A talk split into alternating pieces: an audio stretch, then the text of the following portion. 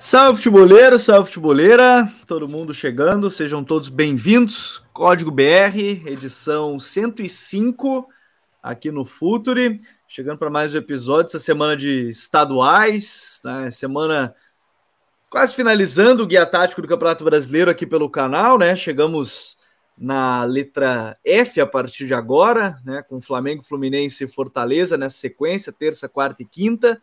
Tem Libertadores já rolando nesse meio de semana, então tem bastante coisa para a gente falar por aqui, mas é uma semana de finais de estaduais. Final de semana teve título da equipe do Bahia, teve Flamengo vencendo o Fla-Flu, teve o Água Santa vencendo a equipe do Palmeiras, teve o Grêmio empatando com o Caxias, teve vitória no finalzinho né, do Atlético Mineiro, nos principais estaduais, aí bastante coisa é, acontecendo no final de semana. Teve Ceará e Fortaleza, mais um, né, o quarto da, da temporada, a primeira vitória do, do Fortaleza na temporada, enfim, bastante coisa aí que a gente pôde observar ao longo do final de semana. Hoje, por aqui, a gente vai focar um pouquinho mais aí no Flamengo, no Fluminense, né? As mudanças do VP para essa, essa partida. O Gabigol no banco, deu uma declaração aí que vai gerar bastante debate por aqui, porque diz que quer brigar como centroavante agora, de fato, ou seja, vai brigar com o Pedro por uma vaga. Vamos falar desse Bahia campeão, depois da mudança para três zagueiros, enfim, tem bastante coisa para a gente falar por aqui nessa nesse código BR da semana. Já deixem aquele like e aquele pedido, né? Se você está chegando aqui pela primeira vez, já conhece, ou já conhece o Futre, deixa aquele like, se inscreve aqui no canal, até porque a gente está tentando, né, tentar bater a marca dos 100 mil inscritos nesse início de campeonato brasileiro, então Seja muito bem-vindo. Chegamos aos 96 mil nessa segunda-feira, então sejam todos muito bem-vindos aí aos novos inscritos, pessoal que está chegando por aqui com o guia, o guia que está rolando né, as análises já direto ali no canal. Hoje aqui, ó, Rodrigo Coutinho, homem que acompanhou de pertinho, né? Tava lá com o pessoal da Band Esportes, reportando do gramado, já esse Fla-Flu, e vai estar tá aqui com a gente hoje para falar sobre tantos outros assuntos. Tudo bem, Coutinho? Seja bem-vindo. Bom te ter de volta aqui para mais um episódio. Fala, Gabriel. Fala, Douglas, toda a galera que nos acompanha. Pô, maravilha, né? Poder voltar aqui ao Código BR e falar um pouquinho sobre o nosso futebol brasileiro. Esse final de semana aí repleto de jogos interessantes pelos estaduais e já projetar, por que não, o início do Brasileirão, né? A participação dos clubes brasileiros na Libertadores, na Sul-Americana também, começando amanhã já. Então tem muita coisa bacana para a gente falar, irmão. É, tem muita coisa, Libertadores, isso mesmo, batendo na porta já, Libertadores, Sul-Americana, tudo chegando por aí. Douglas Batista, meu querido, tá tudo certo, tudo bem, seja bem-vindo, bastante coisa hoje pra gente comentar por aqui. Boa noite, Gabriel, boa noite, Coutinho. É, né, cara, começou o futebol brasileiro agora, né? É, semana que tem Libertadores estadual na mesma semana é, começou para valer, né? É, intervalo de três dias em jogos em três dias. E muita coisa, cara, vou falar hoje. Renato Paiva, pelo visto, encontrando um norte no Bahia. É, não sei se dá para dizer a mesma coisa do Vitor Pereira, apesar da vitória, mas claramente alguma coisa ele está tentando fazer. É, o próprio Palmeiras, né, que a gente vai falar, acho que um, um debate importante aqui que a gente pode trazer é que o da piora defensiva do Palmeiras pós saída do Danilo nesse início de temporada, apesar da invencibilidade que estava na temporada nesse ano. E é isso, né? Vamos embora. É verdade. Eu acho que aí a gente já vai ter bastante coisa para comentar. E eu quero abrir justamente para a gente falar desse Flamengo 2-0 no, no Fluminense, Coutinho, porque é uma vitória importante, principalmente, é, mesmo que a minha impressão aqui não vai ajudar tanto assim externamente, mas acho que principalmente na questão externa para o VP, porque quando sai a escalação, uma hora antes do jogo, tá lá na, na, relatado já Gabigol no banco, Everton Ribeiro já estava sendo reserva, então nem coloco nessa conta, mas já começa o primeiro burburinho, a vitória ela vem é, mais importante do que qualquer coisa nesse jogo é que é, se o VP perde com o Gabigol começando no banco, independente se ele for central ou não, é, já seria um belíssimo problema que ele ia arranjar para essa partida e, e acabou conseguindo a vitória, né, Coutinho? Pois é, né? Acho que é, foi um, um, final de semana de fortíssimas emoções para a torcida do Flamengo, porque pela primeira vez desde 2019, pela primeira vez, o Flamengo entra em campo sem o quarteto lá, um dos jogadores, né? Pelo menos um dos jogadores do quarteto lá de 19. Bruno Henrique está lesionado há muito tempo, a Ascaeta está lesionado Everton Ribeiro perdeu espaço no time. E agora o Gabigol, né? Que a gente ainda não sabe, não tem certeza se ele realmente se tornou uma opção do Vitor Pereira ou se foi uma opção em virtude da semana que ele teve, né? Vale lembrar que o Gabigol teve é, uma questão de reequilíbrio muscular durante essa, durante essa data FIFA. Ele teve um problema no adutor da coxa ainda no Mundial de Clubes e vinha jogando com dores. Então, nesse período aí sem jogos, a comissão técnica do Flamengo achou por bem que ele desse uma paradinha, fizesse um reforço muscular, tratamento e voltasse aos poucos ao treinamento. Então, ele não estava apto para jogar 90 minutos da forma que o Vitor Pereira gosta, né? Com intensidade, pressionando saída de bola adversária, recompondo para marcar no setor onde ele tem que fazer. Mas aí, depois do jogo, vem a entrevista do Gabigol e me parece que ele pede para falar. Né? Eu estava na zona mista ali do Maracanã, a princípio falaria só o Ayrton Lucas, e aí vem o Gabigol até antes do, do, do, do Ayrton chegar, que foi o grande destaque do time. E ele fala que ele conversou, ele tomou a iniciativa de conversar com o Vitor Pereira e pede para jogar como centroavante. Aí eu uhum. acho que rola uma, uma questão de comunicação que pode confundir muito a cabeça da galera, né? O Gabigol nunca foi um centroavante, centroavante desses tipo Pedro, né? Jogador que vai passar mais tempo ali entre os zagueiros, fixo na área, jogando de costas muitas vezes, brigando por bola aérea. O Gabigol sempre foi um atacante mais móvel, né? Parece um atacante dos anos 90 do futebol brasileiro. Ele não é nem centroavante ele, ele, e ele não é ponta. É aquele cara que gosta de se mexer pelo ataque, uma hierarquia ali de, de posicionamento, né? Não guarda tanto uma posição. Claro, busca muito o lado direito por ser um jogador canhoto e por criar essa possibilidade de atacar o espaço num segundo momento e ter um ângulo de finalização. Ele faz esse trabalho muito bem. Então, assim, ele, ele não é o centroavante. Acho que ele se coloca dessa forma, porque como o Flamengo vem jogando, né? Uma linha de três na defesa, quatro no meio-campo, dois alas mais dois volantes, e aí na frente, um homem mais centralizado e dois homens vindo dos lados para o centro, né? Esses dois homens no jogo de sábado foram Everton pelo lado esquerdo, Matheus França pelo lado direito. Onde o Gabigol entraria ali? No lugar do Matheus França, se tivesse 100% apto. Chegou a jogar assim com o Vitor Pereira. O próprio Vitor Pereira, em uma das semifinais Flamengo e Vasco, ele coloca o Arrascaeta como meia centralizado por trás de uma dupla de ataque, como era basicamente ano passado. É, o Flamengo não jogava com três zagueiros, mas se a gente olha para o final do campo, os últimos três jogadores, era assim com o Dorival. Era um losango no meio campo, o Arrascaeta centralizado, por trás do Pedro e do Gabigol. E aí o Gabigol com toda a liberdade para circular pelo lado direito, como ele gosta. Creio que o Vitor Pereira não quer isso. Ele não quer, em muitos momentos, correr o risco de defender com sete jogadores, defender com oito jogadores. Ele quer defender atrás dele da bola com nove e às vezes com dez, que é aquilo que ele acredita de futebol quando a equipe dele é, é colocada para trás, né? quando o adversário empurra o Flamengo uhum. para trás. É, e aí o Gabigol não faz esse trabalho. Né? Ele não vai fazer isso o jogo inteiro, de voltar pelo lado para auxiliar o Varela por ali. Inclusive no jogo de sábado, depois da parada técnica, foi muito importante o comportamento tanto do Matheus França quanto do Everton de ajudar Thiago Maia e Gerson por dentro. Né? O que estava acontecendo? Os laterais do Fluminense entravam em diagonal e, e, os, e o Arias bem aberto pela direita, o Keno bem aberto pela esquerda. Isso já havia acontecido em outros jogos. Samuel Xavier entrava em diagonal, o Alexander entrava em diagonal. Ficavam meio que no meio espaço ali, né? É, entre o Léo Pereira e o, e o Ayrton, no caso o Samuel Xavier, e no caso do Alexander, entre o Fabrício Bruno e o Varela.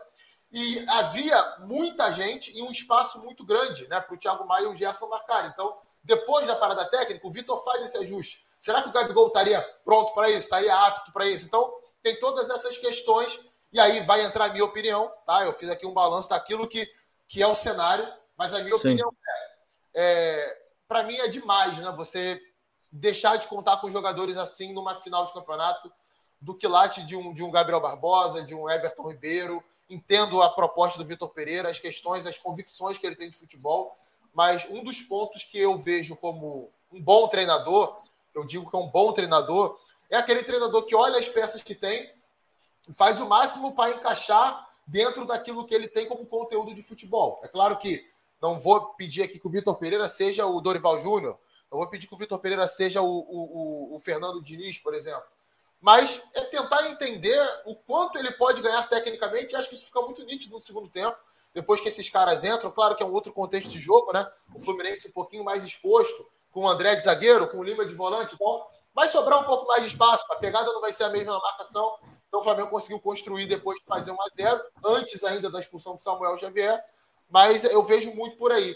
Eu acho que dá para ele tentar uma solução. Por que não pode jogar, por exemplo, o Arrascaeta por trás de uma dupla de ataque? Se você tem uma linha de cinco atrás, né, se você tem mais dois volantes. Ah, por que, que não pode, por exemplo, formar um trio no meio-campo, um, volante mais centralizado, dois meses e dois atacantes? Aí no momento defensivo você vai recompor ali com um, um trio no meio-campo né? Que quando a bola bater do lado, o ala vai sair para fazer a abordagem. Não precisa um desses caras flutuar até o lado do campo, ele só vai chegar para fazer uma cobertura. Então, tem algumas adaptações ali. Essa, sinceramente, não, não, não, me convence essa argumentação de que ah, o Gabigol quer ser centroavante. Até porque ele não vai ser centroavante. Ele não vai jogar lá enfiado como o Pedro faz, ele vai sair para circular. Então, ah, tem, tem muitas questões que a gente pode debater em cima disso. Desculpa ter me alongado. Não, e até por isso, é, se a gente ficar debatendo só o jogo que foi no sábado, nem vale tanto a pena. É, é legal de entender o que, que esse jogo representa, bem como o Coutinho está falando desse, desses nuances, Douglas. Algo que a gente falou aqui em alguns momentos, acho que até pós-final do Mundial, ou semifinal do Mundial, é, a eliminação ali no Mundial e, e, as prévias depois do jogo contra o Palmeiras também. Que a gente falava muito essa questão de adaptação e não querer se adaptar, e agora ele botou já em prática os três zagueiros que ele, que ele queria tanto, mas é entra muito por isso que o Coutinho falou dele tá querendo encaixar todo mundo no que ele pensa, né? Ele não de futebol, né? Ele não tá abrindo mão de eu particularmente acho que ele não abriu mão de nada do que ele pensa até o momento, no máximo em termos de característica de jogador, porque talvez ele não tenha. Dependendo se ele tivesse jogador com uma ou outra característica, ele colocaria. Tanto é que essa declaração do Gabi, de quero ser centroavante, se ele, se ele quiser ser na concepção do que pensa o Vitor Pereira centroavante, ele quer ser centroavante. Ele pensar nessa convicção, ele não vai jogar de centroavante, ele não vai jogar nunca. Porque o centroavante para o Vitor Pereira é o 9 do é o Pedro. O centroavante pro VP é o Pedro. Então, é, esse é um ponto muito. Ele está num ponto muito crucial da temporada que, ganhando o Carioca, ele vai permanecer. Isso é claríssimo já. Não sei nem se perdendo talvez até permanecesse, mas aí eu já não sei. Conhecendo o futebol brasileiro, eu não diria que sim. Mas ele entrou no momento crucial da temporada que agora parece que é o seguinte: ó, vai ser isso. É Everton Ribeiro no banco, é Gabigol aparentemente no banco.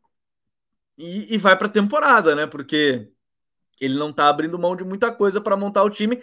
E a vitória talvez venha dos pés daquele que mais cresceu por conta do esquema. Aí sim, a gente tá falando de jogadores que não são potencializados, a gente tem os que são.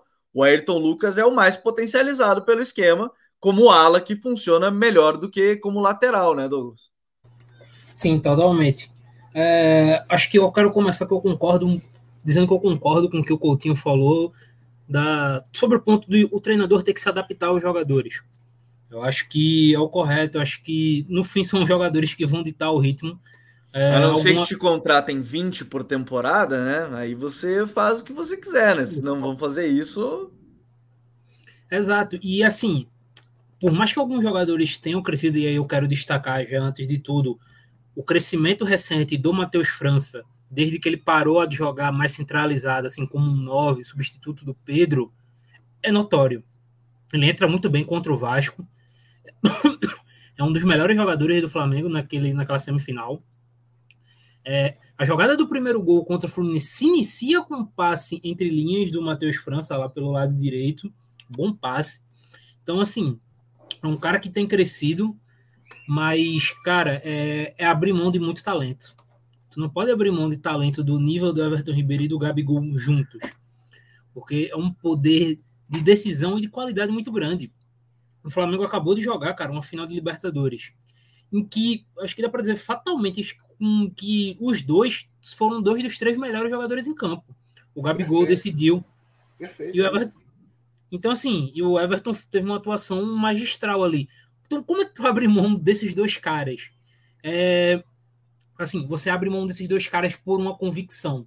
É... Não me parece correto, sabe? Me parece errado, de forma geral. E é uma equipe que, por mais que pareça estar se ajustando, é, não passa aquela confiança. O Flamengo, em nenhum momento você vê o Flamengo dominar para valer os adversários, trazendo novamente a semifinal contra o Vasco. O Flamengo ganha aquela semifinal por 3 a 1 a volta, É, mas o jogo foi muito sem controle do Flamengo. Os dois times tiveram muitas chances. É, num dia, sei lá, mais inspirado, claro que isso entra muito no si o si não entra em campo, mas num dia mais inspirado do Pedro Raul, por exemplo, é, o Flamengo poderia não estar na final. Uma noite melhor do Capasso da vida, que é. uma noite que ele foi o terror das duas áreas na partida. Ah, hum, aí tu tá pedindo demais, Gabriel. Mas assim, é, é o que eu tô falando, cara. É a questão dos detalhes. Você termina abrindo mão de muita coisa por sua convicção. E, e você vê que ele vem fazendo isso desde o começo da temporada. A gente falou aqui, teve jogo que o Gabriel jogou é, como extrema e completamente aberto, longe da área, sem atacar espaço. E que não é dele. Você vê que ele estava completamente desconfortável nessa partida. Assim como o Matheus França como centroavante e outras coisas. É, são jogadores que, em algum momento, se você precisar e falar, ó, oh, Hoje eu estou precisando que tu faça isso aqui. Eles vão fazer, eles vão tentar, ninguém vai se negar a fazer isso. Mas você tentar fazer isso forçadamente todo jogo é dar murro em ponta de faca, porque eles não vão estar confortáveis, não vão desempenhar seu melhor e seu time não vai desempenhar o melhor. E eu sinto a mesma coisa com, com esse, essa ideia que ele quer colocar dos três zagueiros. Eu acho que ele termina abrindo mão de muito talento e colocando jogadores que talvez não, é, não vão conseguir desempenhar o seu melhor naquelas funções. É, e, e, esse ponto, assim, é, você. E de novo, eu tava. Acho que eu, eu tenho a impressão que é aquela coisa, tá? O Flamengo contratou esse treinador sabendo o que ele pensa de futebol, sabendo as. Tô partindo do ponto do pressuposto de novo. É, é aí que tá. Eu parto do pressuposto que eles sabiam o que eles estavam fazendo, que eles sabem que esse é o elenco, eles sabem que esse é o treinador. Na teoria, não, não casam muito bem um com o outro e aí você tem que escolher. Aparente... Só que aí o problema, tá, escolheram o VP, mas não contrataram o que pen... jogadores no que pensa o VP. Então aí ele vai ter que usar é, própria, o que ele. A própria troca do, do João Gomes pelo Gerson, eu não tô aqui falando que a contratação do Gerson foi errada, não, tá, gente? O Gerson, uma ótima. É que não tem nada a ver um com o outro. Só que só você isso. não pode substituir um pelo outro no elenco e achar que tá tudo bem, porque são jogadores com características totalmente diferentes. Por exemplo, pensem numa trinca, uma trinca que tivesse um 5, o João Gomes e o Gerson funciona perfeitamente.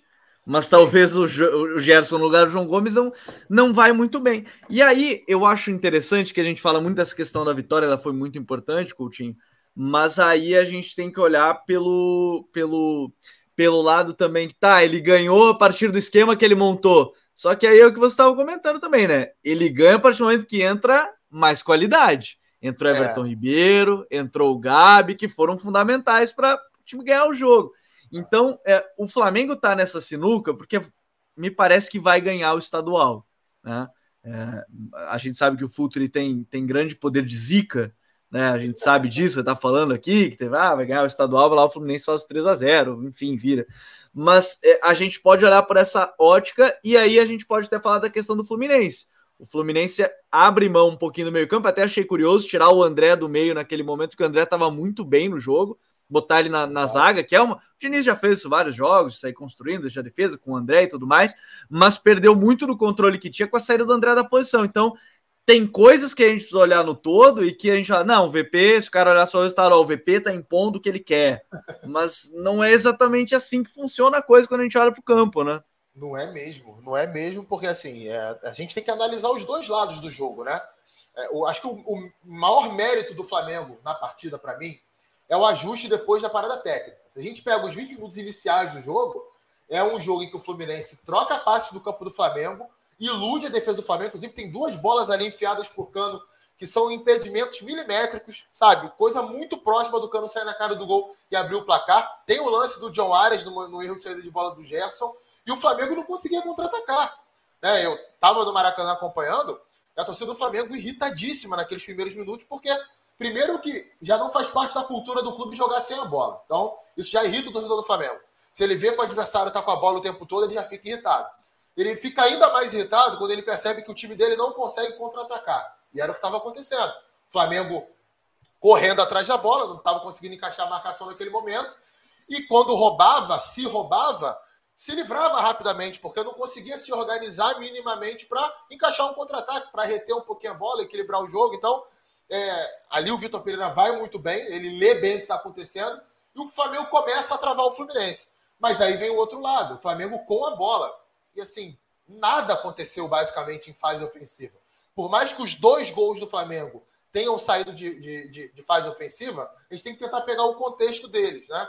É, o primeiro gol, logo no início do segundo tempo, uma, mais uma ligação direta, o Flamengo fez várias no primeiro tempo. Aliás, isso foi algo que, para quem vê a, a, qualidade dos jogadores do Flamengo, incomodou demais. Fluminense adiantava a marcação, o Flamengo não tinha alternativa. Era ligação direta para o Pedro. No primeiro tempo, o Pedro isolado perdeu todas, não conseguia ganhar nenhuma bola pelo alto. É, é muito difícil conseguir fazer isso. Não, são, não, não é qualquer jogador que vai ter essa imposição contra uma defesa adversária num cenário como esse. É, e aí a, a, defesa do Fluminense conseguiu dominar ele. Na segunda etapa, é, já tem um, um, um, movimento de maior aproximação. Inclusive, o primeiro gol, né? O Douglas citou bem aí o passe do Matheus França. A origem dele é uma ligação direta. O Santos faz uma ligação direta para o Varela, que não conseguiu fazer isso em nenhum momento do primeiro tempo, espetar lá na última linha do Fluminense. O Varela ganha do, pelo alto do, do, Alexander e a bola sobra para o Matheus França. O Matheus França dá para o Pedro. Aí tem ali um, lance bem organizado, né? uma troca rápida de corredor para encontrar o Ayrton Lucas chegando para finalizar. O segundo gol viralizou aí no Twitter um vídeo de uma longa troca de passes do Flamengo. Realmente, é uma troca de Sim. passes de mais de um minuto.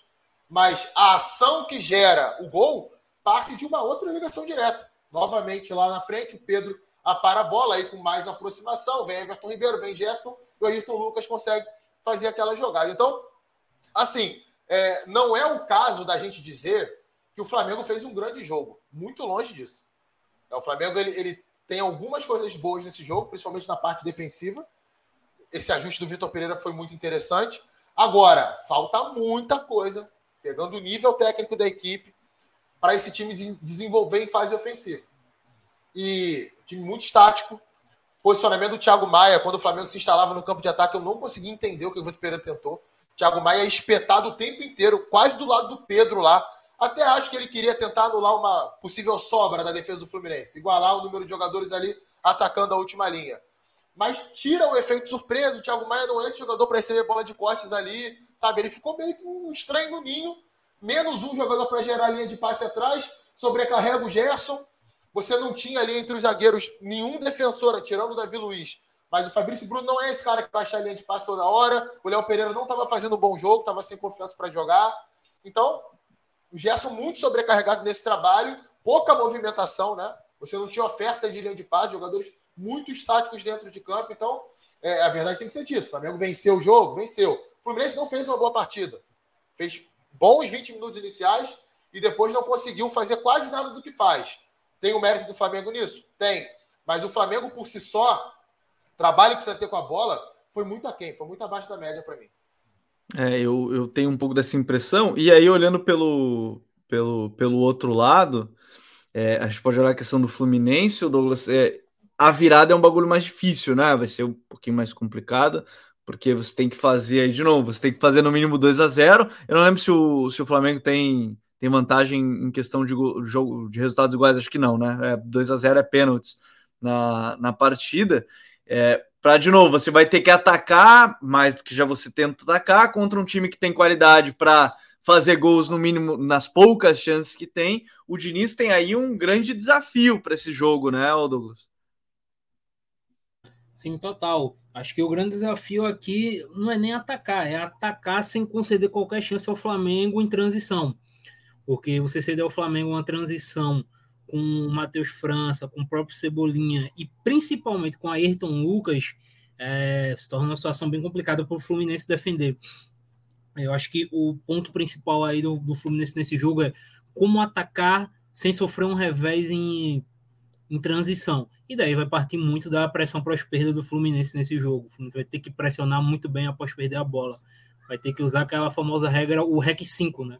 vai ter que recuperar o que o Tite fala, né? tentar recuperar a bola em 5 segundos. É, vai ter que tentar recuperar a bola o mais rápido possível, porque qualquer espaço contra esse time do Flamengo é, é muito letal. Estou um pouco curioso para ver o que o Diniz vai tentar armar para esse jogo, porque com três zagueiros, ele vai ter que tentar aprofundar mais o jogo, vai ter que talvez alguém além do cano ali, perto da área. Não tenho muita ideia do que o Diniz vai fazer. É, eu começo, inclusive, a refletir um pouco sobre a questão do, das laterais do Fluminense, da lateral esquerda, porque o Diniz joga com o Alexander, que é um, que é um volante ali, um volante criativo, um volante mais associativo, jogando ali na lateral e que com, ao longo da temporada, a gente já falou até aqui, eu acredito que ele vá voltar para o meio campo. Ainda mais esse... o do Marcelo, né? Aí provavelmente Exato. vai... Mas para esse tipo de jogo em específico, o Fluminense precisa de um lateral que aprofunde mais, né? Que afunde mais a defesa do Flamengo. É, eu acredito eu, pelo menos. E aí, não sei o que ele faria. É, falta um pouco disso. Eu tô curioso realmente para ver o que o Diniz vai fazer. Eu não, não sei muitas alternativas do que ele vai fazer. É, eu, tô, eu tô achando que ele vai tentar algo com alguém ao lado do cano. Já que o Flamengo vai ter três jogadores linha, na linha de defesa, é, fica muito complicado para o Cano criar espaço, atacar espaço, abrir espaço ali sozinho. Eu acho que o Diniz vai tentar mais alguém por ali. Não sei se vai tentar um Alan, não sei se vai tentar o Marrone, apesar que o Marrone estava quase de saída do Fluminense. É, mas eu vejo que ele vai buscar alguém para jogar ali junto do Cano, ali centralizado, mais próximo ali do gol. O, e, e, até dentro disso, o Coutinho, depois a gente vai passar ainda para os outros temas aqui. Quem estiver chegando pode deixar já aquele like para gente. É, uma coisa que me chamou a atenção em alguns jogos recentes, a gente até falou sobre isso no, no código, no, código no, no, no, TPI que a gente fez com o Mansur sobre dinizismo, é, sobre o nosso querido Fernando Diniz, é que os últimos jogos, tanto Volta Redonda quanto agora, ele, ele, ele, ele colocou de fato dois jogadores abertos né?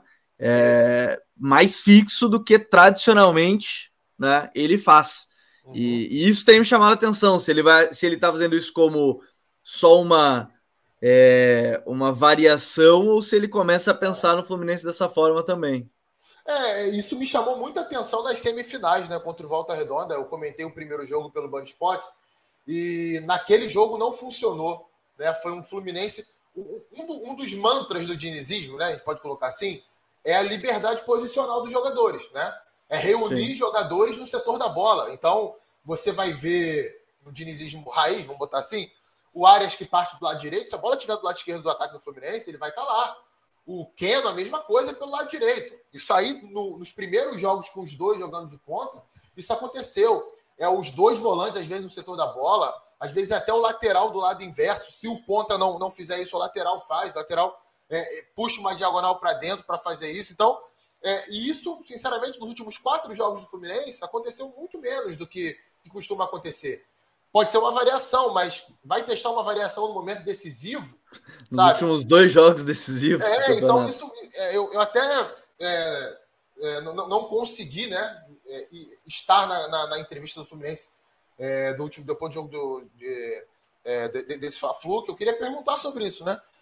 Isso é uma, é uma alternativa ou eu estou vendo errado? Porque tem muita gente vendo isso, né? Acredito que todo mundo não esteja errado e isso esteja de fato acontecendo. Eu acho que isso ingessa um pouquinho aquilo que os jogadores têm enquanto é, proposta de jogo desde o ano passado, trava alguns, alguns caras. Acho que o Arias é o grande exemplo disso. No segundo jogo, né? Vamos ser justos, no segundo jogo contra o Volta Redonda, o 7 a 0 também foi assim.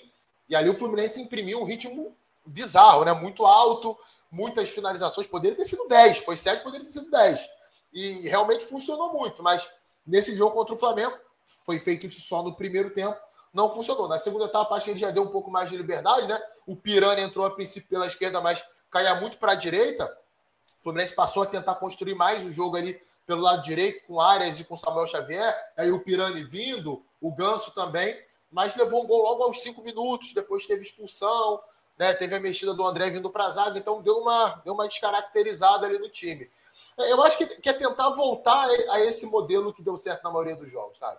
Eu acho que não é o momento de, de testar uma variação. Tudo bem, sei lá, Fluminense e Bangu, que foi outro jogo que ele fez isso, na fase de classificação do Carioca. Beleza. Eu acho que contra o Volta Redonda ele estava muito preocupado com os contra-ataques do Volta Redonda também. Então, quando você traz os laterais para jogar por dentro, numa área não tão avançada do campo, você consegue se proteger melhor do contra-ataque. Você tem mais gente para fazer uma pressão pós-perda no meio.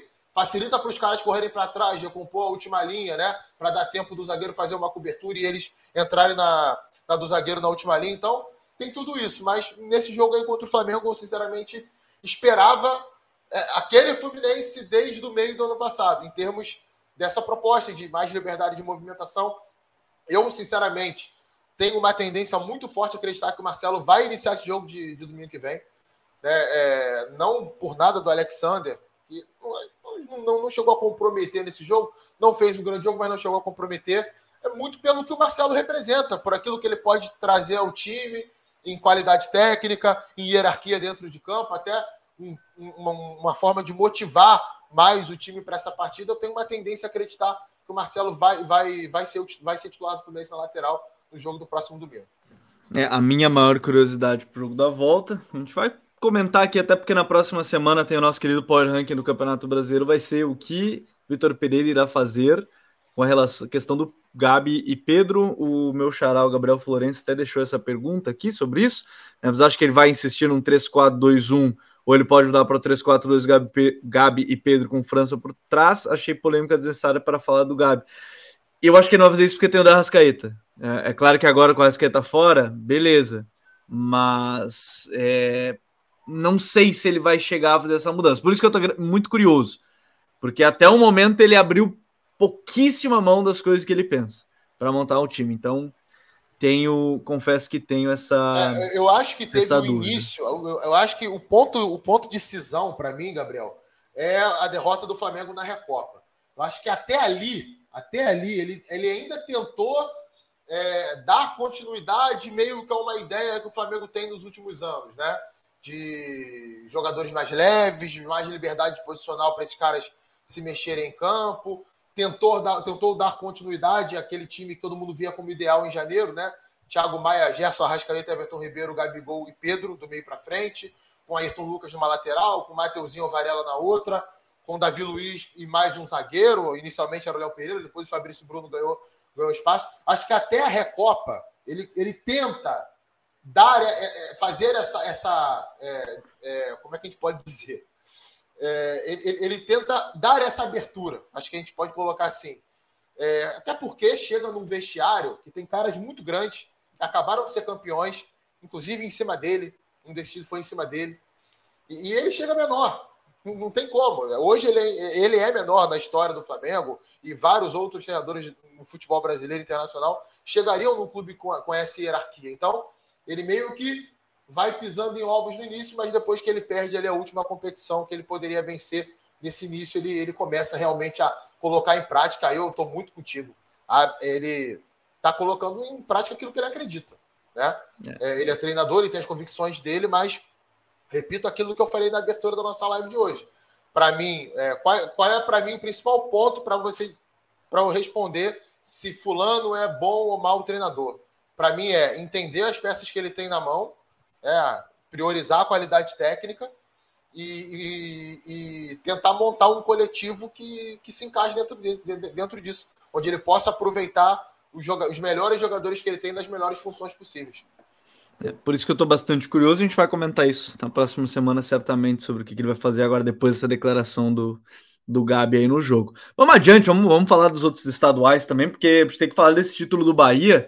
E, e assim, né, Douglas, para você que escreveu sobre o Bahia no nosso guia, a gente passou o período, né, início do guia e tal, antes, produção do guia falando, ó, tá jogando 4-3-3 e tudo mais, podia variar para 4-2-3-1. Chega, né, o momento mais importante, porque o time estava muito mal em termos de resultado, muito mal mesmo, veio de numa sequência depois de quatro jogos tomou quatro goleadas, sendo que uma delas ok, era o time reserva para impedir o Vitória de chegar né, na, na, nas decisões do, do campeonato e, e, ser eliminado de Copa do Brasil do outro ano, aí a gente até entende, mas os outros jogos não, né? A goleada sofrida por Fortaleza, para o esporte e tudo mais. Só que agora parece que o Renato Paiva ele encontrou. A gente falou agora do, do, do Vitor Pereira com o esquema com três zagueiros. Sistema é o mesmo, inclusive, né? É o 3-4-2-1, aí que você tem, com três zagueiros, dois alas, o Jacaré jogando como ala direita, inclusive, né? Os dois caras um pouquinho atrás do centroavante, que aí você tem o, o Caule, que eu, na análise, peço perdão a, a, a todas as, as torcedores do Bahia. Falei Calbi por algum motivo que eu ainda não entendi, eu só percebi isso depois. Calbi Peixoto. Calbi é, Peixoto. eu só foi a única coisa que eu devo ter pensado na hora e eu só percebi depois que eu tinha lançado o vídeo. Peço desculpas, deixei passou batido. Então é Caule e o Biel uh, por trás do, do Everaldo, o Douglas. Ele encontrou aparentemente o time e achei bem interessante que ele falou que desse jogo contra o Jacuipense que ele colocou Acevedo e, e e o Danielzinho que ele não vai usar essa dupla dependendo do jogo. Ele já entendeu também que não dá para querer ser só técnico no meio-campo para construir. Isso pode ser um ponto importante aí da, do, do, do da equipe do, do, do Paiva para esse início de campeonato, né? Sim, é, eu acho que o primeiro destaque desse esquema, com, desse esquema, dessa ideia de jogar com três zagueiros do, do Renato Paiva, é que o Bahia não tem zagueiro canhoto, né? Até onde eu lembro. E para fazer isso, ele adaptou o Rezende, o volante, como zagueiro. Então, o Rezende ele faz o zagueiro pela esquerda, o Rezende que é canhoto. E aí, a partir daí, começa a equipe do Bahia. É, primeiro, essa questão dos três zagueiros eu gostei porque deu ainda mais liberdade para o Chaves, do lado esquerdo. O Chaves é um cara de uma potência impressionante, um cara que tem uma continuidade ofensiva muito boa, chega com muita facilidade na linha de fundo. Ontem, a assistência que ele deu é, nessa final para o Everaldo é basicamente o que é o Chaves. Desmarque nas costas do, do lateral, do ponta, do ala, de qualquer coisa que seja rival, nas costas, avançando, entrando na área e tomando uma boa decisão na hora do cruzamento. É, o lado direito preocupa um pouco, né? o Jacaré jogou ali, o Borel, que foi emprestado para Chapecoense, jogou ali, o André jogou ali, mas até agora ninguém realmente estabelecido naquela função. É, apesar de, e claro, essa dos três zagueiros muda algumas coisas de funcionamento coletivo. Muda, por exemplo, a saída de bola. O Bahia é, sai, digamos, num 3 mais 2, né? Os três zagueiros ficam e os dois volantes ali na frente, que fica nessa final foram o Daniel e o Acevedo. É, mas, e assim, apesar disso, e apesar dessa melhora do Bahia, eu ainda sinto falta de algumas coisas. Claro que ele vai ajustar com o tempo.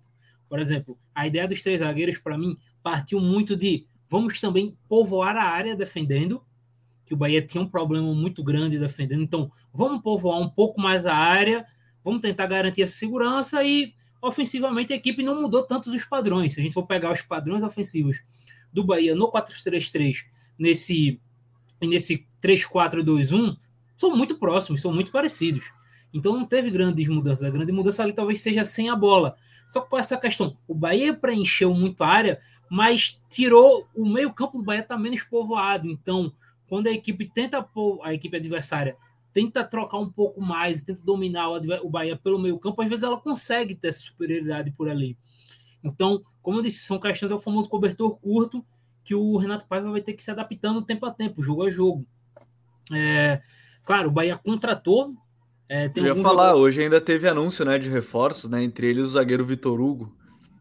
Exato. E é, esse é um ponto interessante, porque o Bahia ele ainda carece dessa liderança defensiva.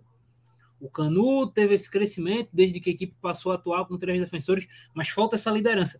O Vitor Hugo, é, e aí já é até bom falar, o Vitor Hugo não vai ser aquele Vitor Hugo de 2016, que foi um dos melhores zagueiros do país, com certeza, passou sete anos mas, e ele teve algumas lesões.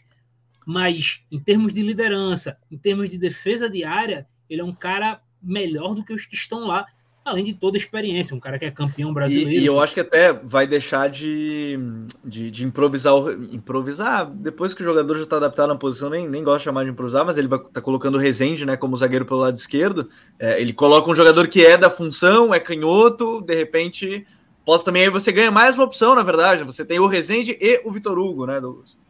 Exatamente. E aí vem dois contratados que me chamam muita atenção para ver como vai ser o encaixe. Que um, um é o Tassiano, porque, ok, as pessoas vão falar muito da limitação técnica do Tassiano, e aí eu concordo. Só que o Tassiano ele tem uma competitividade muito alta, coisa que falta no meio-campo do Bahia. O Bahia tem volantes muito técnicos, mas falta físico e às vezes competitividade. E o Tassiano ele é um cara que entra muito bem na área. Essa talvez seja a maior qualidade do Tassiano. Ele é um cara que tem boa entrada na área. Inclusive foi assim que ele se destacou no próprio Bahia, dois anos atrás. Então, como é que o Paiva vai usar? Ele vai tentar o Tassiano vindo nessa linha mais de trás ou nessa zona entre linhas ali onde joga o Caule, onde joga o Biel. Então, estou um pouco curioso. E principalmente o que vai ser do Ademir, porque até onde eu acompanhei a carreira do Ademir, o Ademir sempre foi extremo. Eu nunca Sim. vi o Ademir jogando de outra forma. Ele podia então, partir para dentro, né? Mas ele não era. Ele vinha da direita para o centro, da, da, da direita para o centro, mas ele não, ele sempre, não começava ali. E sempre recebendo a bola muito aberto. Então, o que ele vai fazer? É um, um amigo nosso, inclusive o John Cavalcante, abraço pro John. Ele, numa conversa comigo, ele disse: Cara, eu acho que em algum momento o Renato Paiva vai fazer o teste dele de ala pela eu direita. Eu também acho. Eu também acho. que ele pode fazer esse teste com dele como ala. E faz, faz sentido. Porque no momento ofensivo você vai ter o Chaves atacando feito um maluco espaço, e tu vai ter o, o Ademir recebendo a bola aberta e com muita capacidade de um contra um, de drible, de, de conseguir levar vantagem ali dessa vitória pessoal. Então, tô, tô bem curioso para ver como vai ser esse Bahia aí. Porque o título ele ajuda também a dar tranquilidade para um trabalho que iniciou oscilando bastante, né? Mas aqui, aí eu faço a, a, a relação Renato-Vitor Pereira. O Renato soube se adaptar ao que ele estava precisando naquele momento, ou, ou, ou tinha essa minha impressão, né? Porque o time estava, de fato, não conseguia criar tanto, estava sofrendo. E, e, melhorou. Não está ainda as mil maravilhas? Não, mas já melhorou consideravelmente do que estava no, no momento anterior. É justamente esse ponto do Ademir que vocês já, já falaram um pouquinho, porque sobe o nível do time, né? Você, ganhar, você ganha jogadores que é, têm experiência na Série A, tem momentos bons em Série A, é, você começa a encorpar um pouquinho o time para a disputa da Série A, porque é, a gente vai bater nessa tecla ao longo de, de, todo o ano. É uma Série A com a régua muito alta. São muitos times que investiram muito, entre eles Bahia. É, os quatro que vieram da Série B investiram um monte, né? É, acho que o que investiu menos foi o Cruzeiro, mas assim, é uma Série A com uma régua muito alta em termos de, de desempenho. Claro que tem um outro time que está no momento pior, o Goiás, o, o, Cuiabá, ok, mas na teoria são só dois, tem mais outras duas vagas, né? Enfim, é, é. é um ponto importante para a gente colocar em pauta, assim, que é sobe o nível e o Ademir é um cara que vai muito bem nesse tipo de cenário também, né? Dependendo, às vezes uma transição, às vezes ser esse cara mais criativo, sem ser só o dono do time para construir, né, Coutinho? É, é de, pegando aí nos últimos Brasileirões, talvez nos últimos, nas últimas seis ou sete edições de Brasileirão, é o primeiro Brasileirão com todos os grandes times de camisa, né? É, não que eu acho que isso seja algo que seja tão relevante hoje. A gente tem o Atlético Paranaense, por exemplo, tendo vários resultados melhores do que equipes que são. Mas foi isso acontecer que começaram ah. a sugerir só três rebaixados, né? Foi só pois chegar é. todo mundo que começaram. é, e assim, é, isso, isso dá um peso para o campeonato. Não tenha dúvida disso. Tem mais pressão de torcida, mais pressão de imprensa. Aí, e esses times vão ter que contratar. Vai ser um campeonato muito difícil, sim, pela frente, né, para a gente avaliar essa, essa questão do Bahia aí. É, eu acho que é, o que eu gostei muito do Bahia recentemente foram as contratações. Não sei se vocês vão lembrar disso lá no início do ano, primeiro o Código BR de 2023. É, nós três fizemos.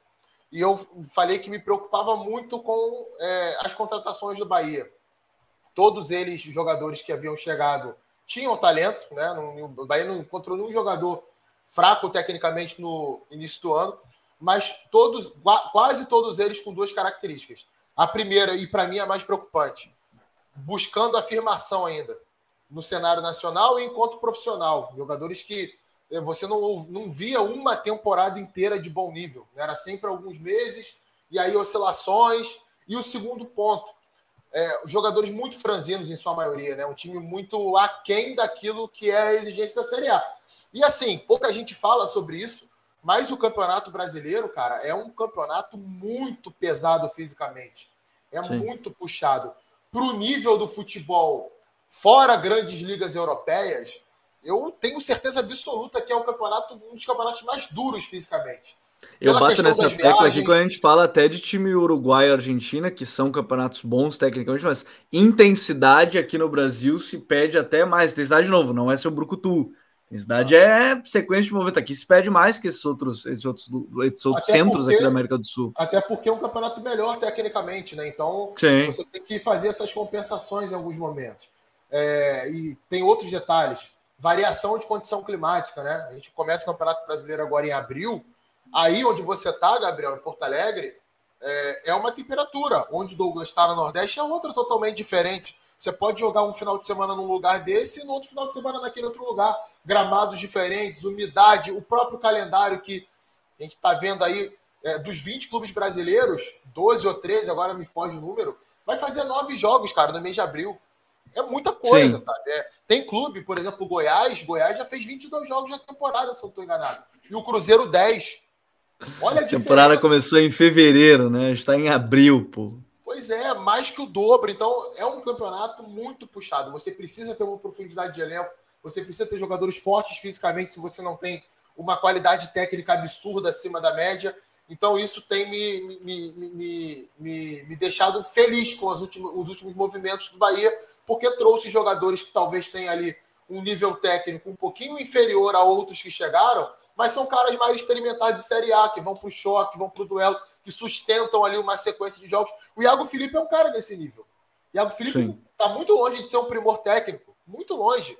Ele foi questionado tecnicamente em quase todos os clubes que ele passou, mas faz várias funções, inclusive pode jogar de ala, né? Pensando no encaixe aqui para o Ademir, o, o, Renato Paiva pode, por exemplo, colocar o Iago Felipe de ala, no ala que no momento ofensivo entre em diagonal para jogar por dentro e deixar o Ademir dando amplitude para o time, né? É, como um, um, meia ponta ali, jogando por trás do, do, do, do Everaldo, ali onde joga na região que tem jogado o Biel, que tem jogado o Cauli também. Então, são variações que esses jogadores vão trazer ao Renato Paiva. O Tassiano, por exemplo, é um cara que, quando joga mais adiantado, como meia, pressiona muito bem a saída de bola. Everaldo também pode fazer isso. Então, são caras que, num, num determinado contexto, podem é, melhorar essa pressão do Bahia na saída de bola adversária. É, então, o time preci precisava disso e que bom ver que o Bahia entendeu isso antes do Campeonato Brasileiro começar, que pode dar um tempinho aí para esses caras se adaptarem ao elenco. A questão do terceiro zagueiro tem uma coisa muito interessante e que eu vejo que eu acho que o Rezende vai jogar ali no Campeonato Brasileiro. Acho que mesmo Sim. com o Vitor Hugo, acho que o Vitor Não, Hugo acho chega... que ele vai ser é ele o Vitor, é ele ou o Vitor é, Hugo ali na posição. É isso aí, eu acho que é por aí mesmo. É, até porque teve a lesão, né, do Marcos Vitor agora, então é, não, não sei se é uma lesão tão grave assim. Pode abrir um espaço nessa zaga, Canu já tinha se machucado, o Raul Gustavo também, Bahia teve desfalques é, nessa zaga. E acho que o Vitor Hugo é um zagueiro firme. Né? A gente pensa em todos esses zagueiros do Bahia. Todos eles têm qualidades, todos eles, é, a maioria deles, sabe sair jogando muito bem. Mas eu acho que o Vitor Hugo traz uma característica é, muito acima dos demais nesse elenco. É muito duro, é um zagueiro firme, zagueiro de proteção diária, tem que rebater, ele rebate, bom na bola aérea. Isso estava faltando um pouquinho do elenco do Bahia. É, por que, que eu acho que o Rezende não vai sair do trio de zaga? É, não sei se vocês já repararam isso. Quando o Renato Paiva era técnico do Independente Del Vale, ele fazia ali uma, uma adaptação com o Segovia, que hoje é zagueiro do Botafogo, Sim. de liberar mais o zagueiro pelo lado esquerdo, em comparação ao zagueiro pelo lado direito. É um cara que conduzia mais bola, que estava mais dentro do campo de ataque, que às vezes até fazia uma ultrapassagem aberto e o, e o Ala vinha para o centro. O Ala, inclusive, era o Chaves, muitas vezes, era o Chaves. hoje joga no Bahia. Então, é, eu vejo o Rezende fazendo mais isso em relação ao zagueiro pelo lado direito, até por ser um volante, até por ter um passe melhor do que o zagueiro pelo lado direito. É, por isso que eu acho que o Rezende vai, vai ganhar a sequência ali. E eu tenho, pelo menos no jogo de ontem, em outra partida do Bahia também que eu acompanhei, que eu não lembro agora exatamente qual, que o Rezende estava fazendo essa função, mas eu vi esse, essa tendência, né? A um time que ganha um pouquinho mais de volume pelo lado esquerdo, com a chegada desse elemento surpresa, esse zagueiro que se desgarra e vem, e vem trabalhar como um armador no campo de ataque também. Se eu não, e se eu não me engano, porque... contra o CRB, até só deixa eu frisar, contra o CRB, o Douglas, ele faz que é, é praticamente um volante, de fato é um volante com a bola. De fato ele se torna um volante com a bola para atrair marcação e vai liberando espaço a partir desse movimento. Exato, e essa característica de condução é, o único outro zagueiro do Bahia que tem é o Marcos Vitor, que você acabou de citar que se lesionou. O próprio Vitor Hugo era um, um cara que é bom com a bola, até certo ponto, principalmente com a bola longa, mas a característica de condução ele não tinha. É, ele conseguia correr um pouco, mas é como tu falou, é um cara que se machucou muito ao longo da temporada. A, volta dele, por exemplo, do Palmeiras, acho que em 2019, ele jogou pouquíssimo, justamente por conta de lesões. Então, é, o Rezende ele traz essa característica, principalmente de condução. Ele é um cara que consegue conduzir e abrir espaço demais. Então, torna-se esse principal elemento. E aí também trazer a dúvida, né? É... Um, o Vitor Hugo chegando, quem sai, E dois, como é que vai ficar a, prote... a linha alta do Fortaleza, com... do Fortaleza, do Bahia com o Vitor Hugo. Porque o Bahia é uma equipe que tem problemas com a linha alta. Apesar dos três zagueiros, o Bahia ainda tem sua dificuldade na linha alta. Mas é... não sei, cara. O Vitor Hugo, ele é mais lento, né? Ele tá mais lento. É. Então, como é que vai ser ele para ele se adaptar nessa questão da linha do Fortaleza? Eu acho, Douglas, eu acho o seguinte, cara, eu acho que o Campeonato Brasileiro, e aí o Renato vai ter que entender isso.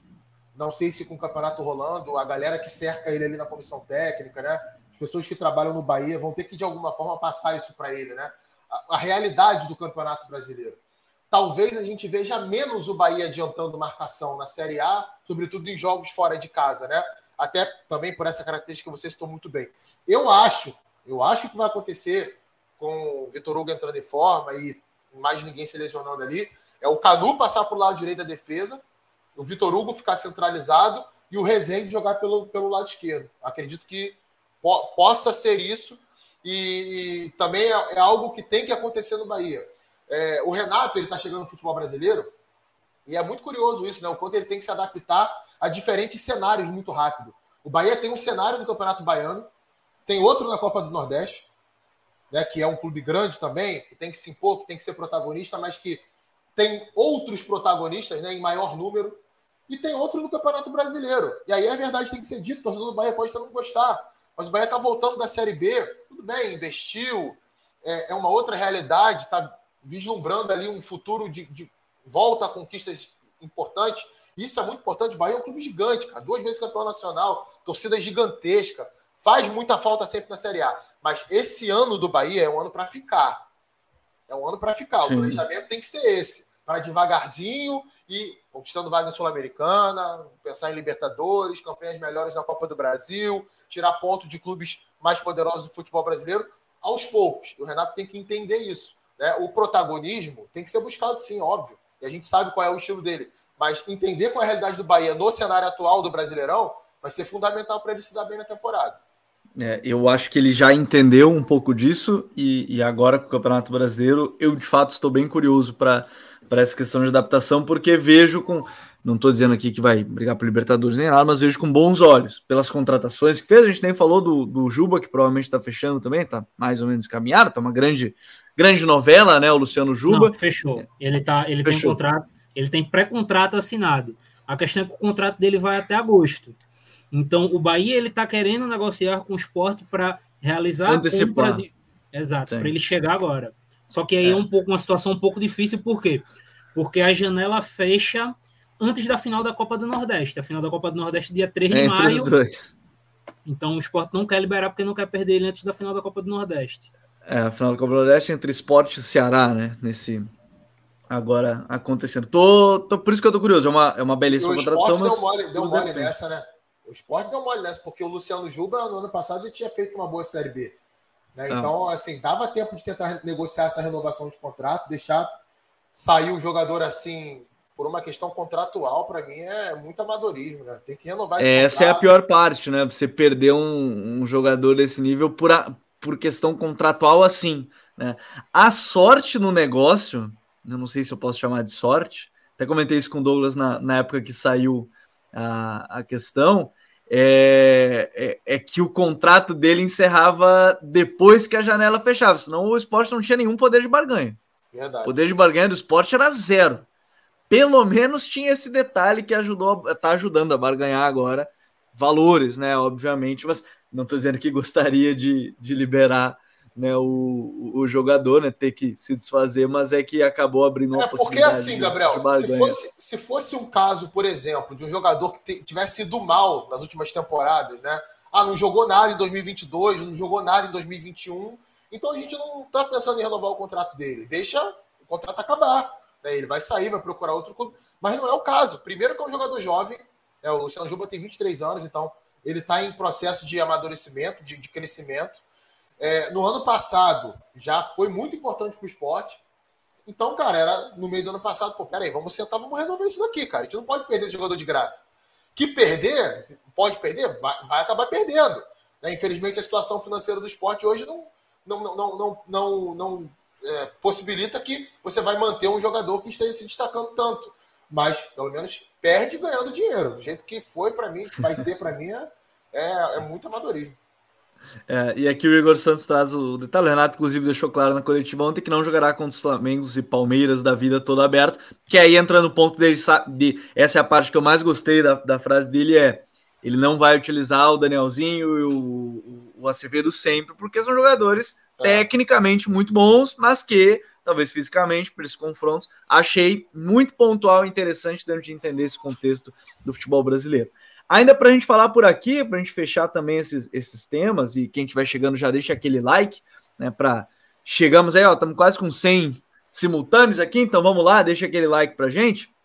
Lá em São Paulo, o, o, o Coutinho, a gente teve um Água Santa vencendo o Palmeiras por 2 a 1 um Palmeiras que desde a saída do Danilo tá tendo resultados, tá indo muito bem, ok, em termos de vitórias e tudo mais, mas parece que ainda sente a ausência do Danilo, né? Obviamente qualquer equipe sentiria a ausência de um jogador do nível do Danilo, mas parece que ainda não se encontrou. Está tendo resultados também muito por questão de qualidade técnica. É um time que já está junto há muito tempo, é um time que tem é, tudo muito bem é, organizado no que pensa o Abel Ferreira no seu modelo, ao mesmo tempo que parece que tem coisas que não estão tão se a palavra é bem definidas ou bem encaixadas com a saída do Danilo ali na saída de bola, porque, ok, você tem o Zé Rafael e o Menino, Gabriel Menino, mas nenhum deles é um 5 de fato. Você recuou até um pouco mais o Zé Rafael, adiantou o Gabriel Menino, mas o time parece que ainda não encontrou essa peça que é o. Na saída de três tem esse um que fica à frente desses três. Parece que não, não encaixou ainda essa peça que é tão importante para o Abel, né? Não, com certeza. Eu acho até que o Palmeiras tem conseguido encontrar boas soluções é, na saída de bola, né? Muitas delas, inclusive, dadas pelo Everton. Tem um passe muito bom. Então, às vezes, ele consegue achar algumas linhas ali que o Zé Rafael não vai conseguir recebendo de costas, e ele, inclusive, perde algumas bolas assim, né? Eu lembro muito do, do, do, primeiro gol do Flamengo contra o Palmeiras na Supercopa, que é um, uma bola que ele recupera, tá de costas ali, nem é uma série de bola, mas ele recupera, tá de costas aí, perde do Arrascaeta. Nesse jogo agora contra o Água Santa, ele perde uma bola assim também em outros momentos da temporada isso já aconteceu.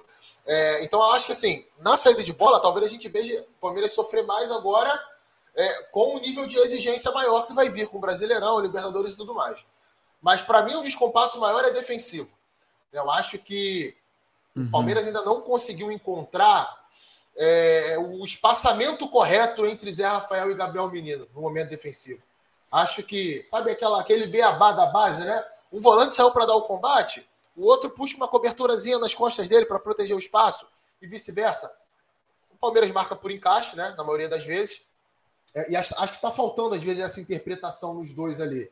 Né? Ó, quando eu sair para encaixar e desgarrar muito da linha, o outro tem que fechar, tem que proteger o espaço. E aí, buscar o encaixe depois que a bola girar para o outro lado. Então, acho que isso tem faltado sim no Palmeiras. No jogo de ontem, isso aconteceu em alguns momentos. Mas acho que a partida de ontem, é, o principal problema para mim não foi nem esse. Para mim tem a ver com a postura do Palmeiras em campo. A gente pega os primeiros 20 minutos, é um massacre. O Palmeiras não faz um 2 a 0 por causa do Igor lá, o goleiro do, do, do, do Água porque não finalizou tão bem assim. Teve chance para o Dudu, teve chance para o Gabriel Menino, né? teve chance para o Rony. Então, era um Palmeiras que tinha muito volume ali e que, na minha leitura, a sensação que eu fiquei foi que, opa, estamos aqui, somos soberanos, estamos dominando o jogo, dá para a gente tirar um pouquinho o pé. E do outro lado, tem um time que, assim, eu sinceramente não, não olho o time da Água Santa e, com todo respeito, não vejo nenhum jogador ali com potencial para ser destaque num clube de Série A. Com todo uhum. respeito. Acho que são jogadores fortes fisicamente, é um time organizado, muito competitivo, sabe o que fazer em diferentes momentos do jogo, mas sinceramente não vejo uma régua ali de Série A, nem do melhor jogador do time tecnicamente, que é o Luan Dias. Inclusive já jogou Série A no passado pelo Goiás, ano passado, ano retrasado, já tinha jogado pelo Goiás e não, não conseguiu grande destaque, foi reserva do Goiás, entrava ali um jogo ou outro. Então, assim, é... só que é um time muito competitivo. E a partir do momento que esse time começa a acreditar que pode, que começa a trocar passe, começa a entrar no seu campo, começa a te desarmar dentro do seu campo, para você recuperar o cenário inicial é muito difícil, principalmente num campo que você não conhece, é, num, num, contexto de segundo jogo, né? Ainda tem o um segundo jogo, então isso não fica no subconsciente do jogador.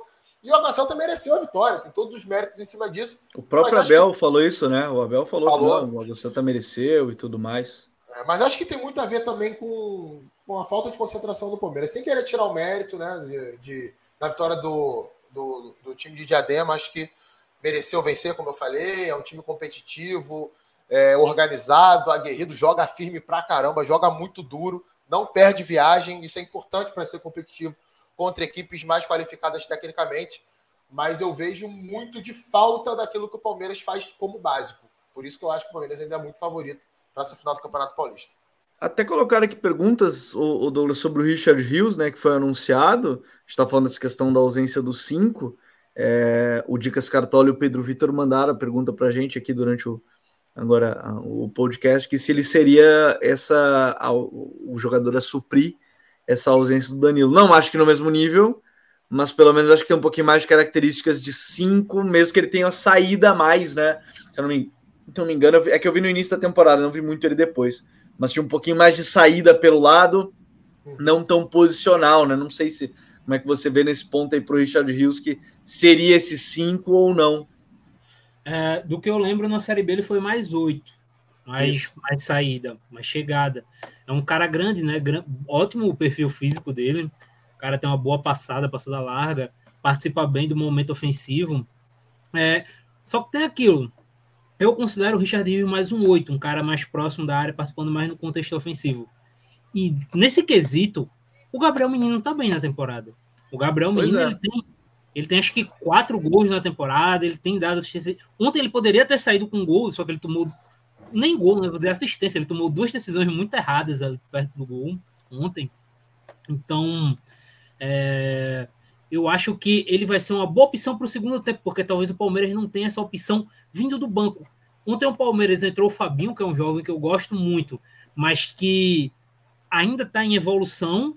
O Atuesta não vem bem, o Jailson não vem bem, então falta essa opção vindo do banco. Então acho que o Rios será esse cara vindo do banco que vai ajudar a melhorar.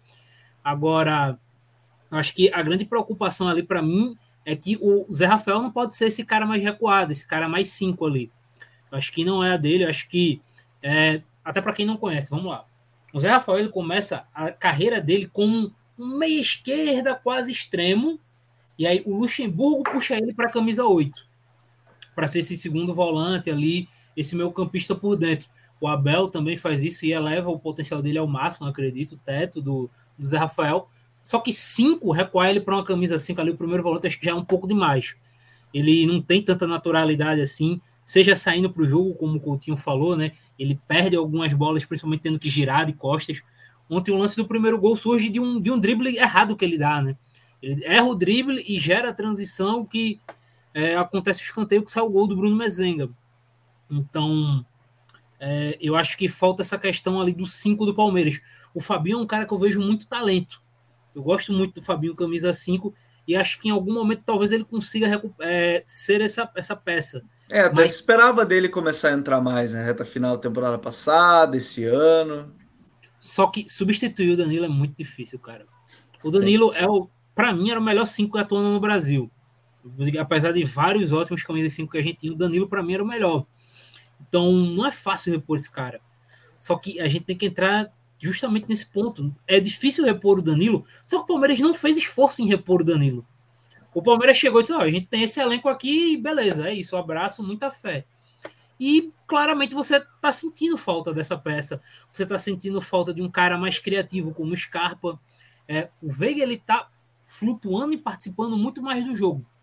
O Veiga teve um momento da, da carreira do Veiga ali que ele era um cara muito de terminal, né? De finalização e assistência. Agora o Veiga ele influi mais na construção do Palmeiras, na rotação de bola, mas falta esse cara mais criativo junto dele ali no Scarpa. O Dudu não começou a temporada bem.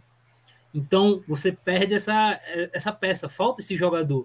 É, talvez aí poderia ser o Giovani na, naquela extrema ali, ganhando mais espaço? Poderia, mas o Abel parece não ter tanta confiança assim nele. Ele é, vai agora vai ser o Arthur, né? Não adianta. Agora vai ser o Arthur. É. Então, falta, falta um pouco disso no Palmeiras. Eu acho que minha maior preocupação com o Palmeiras vem da, dessa questão do meio ali.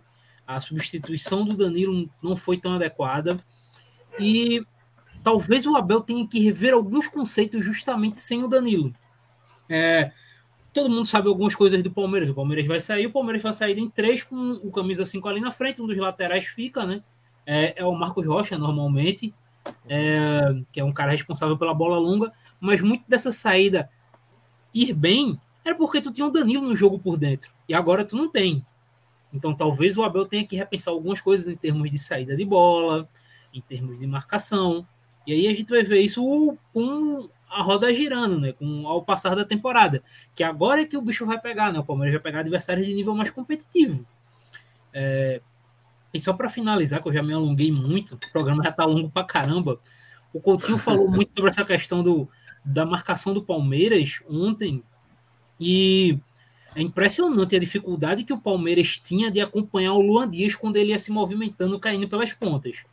Ninguém no Palmeiras conseguia fazer o arraste para acompanhar ele. Ele sempre aparecia sozinho, ou então quando tinha alguém, abria um buraco gigantesco no meio de campo do Palmeiras. É. Então o Palmeiras ele não encontrou ontem, o Palmeiras não encontrou resposta para isso. E aí dá mérito também ao Carpini, né, que é um cara muito inteligente, já vem de boas campanhas a é... sensação, Douglas, que me deixou é que o Palmeiras não se preparou para isso adequadamente, né? Porque o Abel é um cara muito meticuloso no estudo do, do time adversário e o Luan Dias faz isso, né? Quem viu os jogos da Água Santa no campeonato, ele busca muito o lado direito do campo, né? Ele, ele inclusive joga na meia direita. O Água Santa joga com o Thiaguinho como primeiro homem, aí quando tem a bola, né? O Igor Henrique na meia esquerda e o Luan Dias na, na, na, na meia direita. Então, ele é um meia canhoto. O que, é que ele faz? Ele busca muito o lado direito para ele ter esse ângulo para jogar, para fugir de receber a bola de costas ali num espaço menor. Então, me pareceu que faltou. Ou se passou orientação, os jogadores não executaram dentro de campo. Ou, ah, vai acompanhar o Zé Rafael, o Zé Rafael vai, vai lá caçar o cara. Então, Gabriel, segura a onda aqui, protege a frente da área. Ou então, não, Zé, você não vai sair. Quem é que vai sair? Vai ser o Veiga que vai sair? Vai ser o Piquerez que vai pegar? E aí, o, Zé Rafael ou o Gabriel Menino pode vir pegar o ponta que vai flutuar para dentro aqui. Enfim, são coisas que você vai fazendo as adaptações ali, até mesmo durante o jogo, né? Isso não é uma coisa assim tão, tão absurda de ver. E o que eu acho que reforça essa minha sensação. Acho que faltou concentração, faltou um pouquinho de foco nesse jogo para dar as respostas dentro de campo aquilo que o time tinha necessidade. Só a questão do Richard Rios, Richard Rios, perdão, é, eu acompanhei muito ele aqui na base do Flamengo ele não é cinco. Ele, inclusive, jogou de meia algumas vezes, jogou de lateral várias vezes no sub-20 do Flamengo, por ter essa boa chegada à frente, por, ter um, por ser um jogador de boa estatura. Então, acho que é por aí mesmo. Ele vai disputar a posição com o Gabriel Menino. É, eu, eu, e agora a minha curiosidade para depois, aí é para depois do brasileiro também, que é presença de Arthur junto com o Dudu, porque agora a gente vai ter o Dudu na ponta esquerda, né? Agora o Dudu volta é. para a ponta esquerda. Não vai ser na ponta direita, e onde o Dudu pode ser muito muito ah, decisivo ali na esquerda. Ali, ali, ali, ali para mim, é o top dele. Né? Eu gosto de jogando na esquerda porque o enfrentamento individual dele é absurdo. Né? Ele, ele rabisca, vai para dentro com uma velocidade e uma intensidade muito grande, inteligência também. e ele virou muito criativo depois, né? Ótimo muito, passe depois, não só finalização. Muito. Nossa, ele melhorou demais. Assim, o futebol do Dudu é, é muito bacana de ver. E o Palmeiras também gera as situações para isso, né? O Palmeiras consegue circular a bola rápido para chegar nele numa situação de mano a mano. E aí ele vai muito bem. E é um Palmeiras recentemente que tem aberto o campo com, com os pontas, né? A gente tem visto isso é, em todos os jogos do Palmeiras, basicamente. É o Dudu bem aberto pela. Agora, né, com a lesão do Tabata, é o Dudu bem aberto pela direita. É o Breno Lopes, que tem ficado bem aberto pela esquerda. Então deve ser o Arthur nessa função que fez muito bem no Bragantino muito tempo. O Dudu pelo outro lado, e aí os laterais mais por dentro. Piqueires, às vezes, até ultrapassa o Rafael Veiga, né? Nessa, nisso aí que o Douglas citou muito bem do Veiga articulando mais, recuando mais particular, em vários vários momentos a gente olha o Piquerez ali no meio espaço, atacando a área, e o Rafael Veiga um pouquinho mais de trás. É, isso aí vai ser legal de ver esse, esse Palmeiras nesse sentido quando tiver Arthur e Dudu juntos. E para a gente fechar aqui, falar desse Grêmio e Caxias, que a gente teve empate entre as duas equipes. É, aí a gente fala de um Grêmio que tá com alguns, alguns desfalques e tudo mais, mas é um time que é, tem sofrido. Esse é um problema, eu não sei se é dos trabalhos do Renato em si ou Douglas, mas assim, é um time que é sempre muito técnico com a bola e acaba sofrendo muito em transição. O jogo contra o Caxias hum, foi mais ou menos nessa lógica, começou criando, teve suas chances, Soares tentou construir também, tem participado muito ativamente, perdeu alguma chance de gol, é verdade. Aí depois toma um empate e parece que não consegue se, se recuperar, Douglas, mas é um time que a gente olha assim, é um time que vem para um brasileiro com um time titular muito bom. Né? E aí a gente, novo, a gente está falando de um time que vai brigar só pelo brasileiro e Copa do Brasil. Talvez isso possa ser um ponto importante quando a gente fala de um Grêmio. Depois desse empate, aí foco total, obviamente, para reverter isso jogando em casa, mas é, é interessante perceber que algumas coisas vão se repetindo, mas que outras é, às vezes tu olha, é mais por perder muita chance de gol do que qualquer outra coisa, Douglas. É, Cara, o Grêmio é um time muito técnico, né? Acho que tu citou muito bem. É, tu olha as opções do meio para frente do, do Grêmio, são caras que todos tratam bem a bola, tem, um bom, tem uma boa relação com a bola, digamos assim. É, agora é... o Renato que é o Natan, né, do, do, do, Atlético Mineiro, que não quer sair do Galo, aparentemente. É, todos são caras extremamente talentosos, mas realmente falta aquela.